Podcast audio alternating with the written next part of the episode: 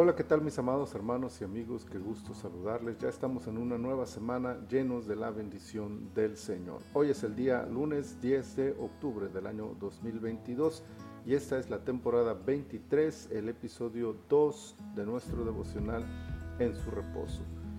Estamos en el libro de Job, en el capítulo 2. Quiero leerles el versículo 9 que dice, Entonces le dijo su mujer, ¿aún retienes tu integridad? Maldice a Dios y muérete. La integridad es la virtud de ser moralmente completo, sin falta alguna.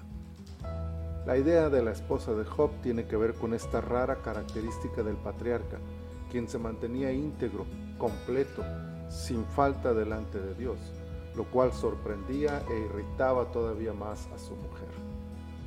Job lo había perdido casi todo le quedaba un poco de vida que transcurría entre ceniza y dolor, pero vida al fin, y esto era suficiente para que, perdido todo lo demás o hecho pedazos, Job conservara íntegra su moral, su esperanza en Dios. Sí, parece algo imposible de lograr desde la perspectiva humana. Solo de imaginarlo se podría creer que no hay forma de replicar el ejemplo del patriarca y sin embargo, ahí está. Todo mundo podría verlo. Su esposa, que había disfrutado a su lado de los días buenos, es capaz de notarlo con claridad.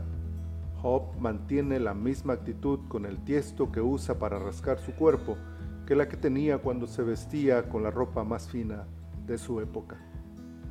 No ha perdido un solo ápice de integridad.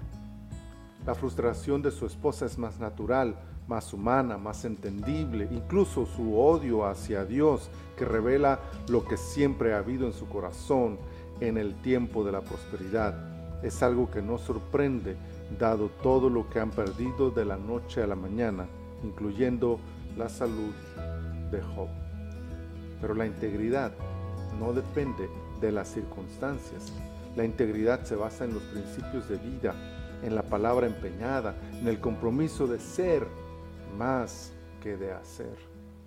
La integridad es capaz de sostenerse ante cualquier circunstancia cuando depende de la fe en Dios y no de lo que Dios haga o deje de hacer. La integridad no se cuartea ni se quiebra, se afirma ante la adversidad.